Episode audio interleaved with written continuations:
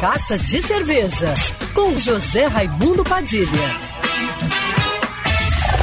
Alô, ouvintes da Rádio Band News FM Rio, saudações cervejeiras. Bem-vindos ao Carta de Cerveja de hoje.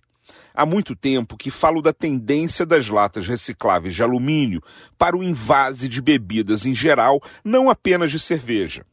O Brasil é o terceiro maior produtor de latas de alumínio do mundo, com um volume anual de 32 bilhões de unidades só em 2020. Nosso índice de reciclagem chega a 97,4%. E quando descartada corretamente, ela retorna às prateleiras em apenas 60 dias como uma nova lata, um exemplo perfeito de economia circular. Hoje, todos sabem que a lata de alumínio é a embalagem mais sustentável de toda a cadeia de bebidas, sendo 100% e infinitamente reciclável.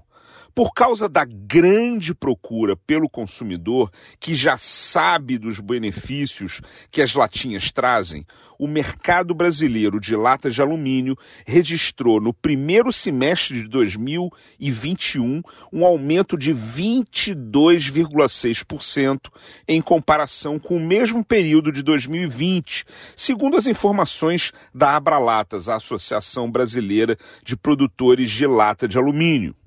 É por isso que a líder mundial em embalagens sustentáveis de alumínio, a Ball Corporation, anunciou essa semana a reabertura de sua fábrica no Pará, com capacidade de produzir 1 bilhão e 200 milhões de latas por ano, acompanhando o crescimento global do mercado de latas. Será a 12 fábrica da Ball no Brasil e vai levar para os mercados do Norte e do Nordeste vários tamanhos de latas. Da próxima vez que você comprar uma lata da sua cerveja favorita, lembre-se, ela é a embalagem mais amiga do meio ambiente.